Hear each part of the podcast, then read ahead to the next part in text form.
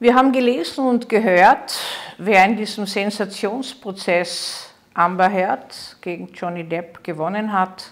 Es ist noch nicht das letzte Wort gesprochen, wenn Oberinstanzen vielleicht doch noch aufgesucht werden. Und vor allem haben wir von dieser glücklichen und triumphierenden Anwältin, einer halt des Johnny Depp gehört, wie sie das gemacht hätte dass dieser Prozess so gelaufen ist. Erstens glaube ich nicht, dass das überhaupt stimmt. Ich glaube, dass der Anteil von ihr ein weit geringerer ist als jetzt dargestellt. Natürlich hat sie eine Taktik angewandt, die wir Gerichtsgutachter und auch alle Zeugen, die je bei Gericht aufgetreten sind, gut kennen. Eine Verwirrtaktik. Es, man geht davon aus, man schreibt haargenau mit, was jemand im Gerichtssaal sagt ich als Sachverständige oder irgendein Zeuge angibt, gesehen, getan oder sonst was zu haben. Dann nimmt man diese Worte und kleidet sie in einen neuen Rahmen. Man würde sagen, ein Reframing macht man in der NLP-Sprache.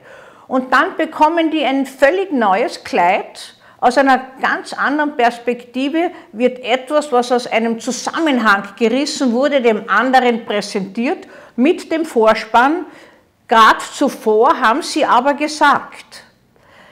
Das ist dann gar nicht leicht zu entkräften.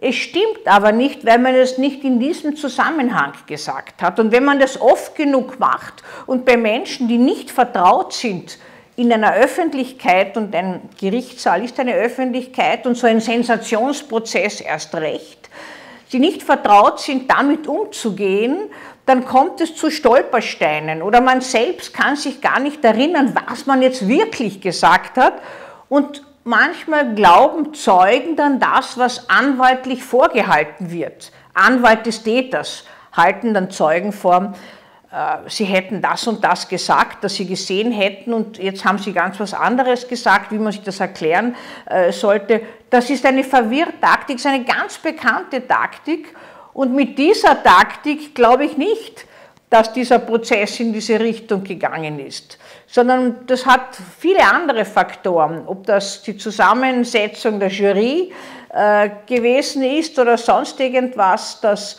man in diesem Fall eben mehr dem Mann als der Frau geglaubt hat. Es gibt ja auch viele umgekehrte Fälle. Äh, das werden wir hier jetzt nicht erläutern können. Vielleicht haben wir die Chance, dass es in einem weiteren äh, Fall uns dargelegt wird. Vielleicht wäre es auch fair gewesen, beide zu einer gleichen Höhe von Schaden zu verurteilen. Wir wissen es nicht. Vielleicht kommt es ja noch.